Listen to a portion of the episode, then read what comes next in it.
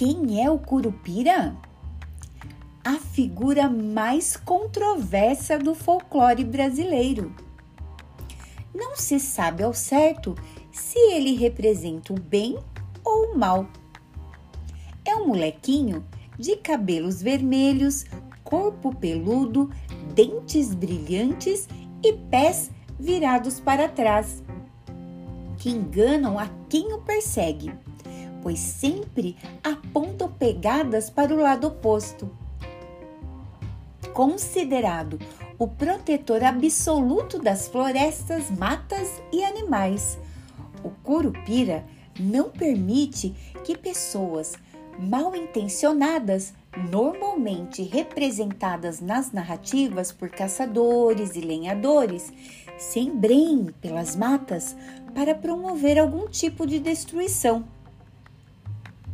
Segundo a lenda, quando o Curupira percebe a presença de alguém que representa uma ameaça à natureza, ele recorre a diferentes travessuras para espantar os invasores, como assovios agudos, uivos de lobos e barulhos de galhos de árvores, ou pedras sendo atiradas o curupira assusta e afugenta as pessoas.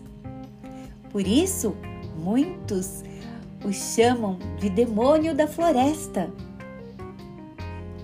Tudo isso é feito para impedir uma agressão à natureza, como o comércio de peles dos animais caçados, a derrubada de árvores e queimadas por toda a floresta.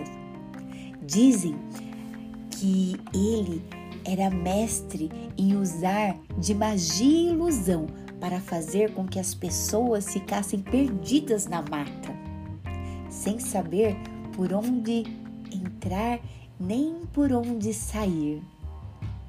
É, é o que dizem por aí, porque essa foi mais uma lenda do nosso folclore brasileiro e até amanhã.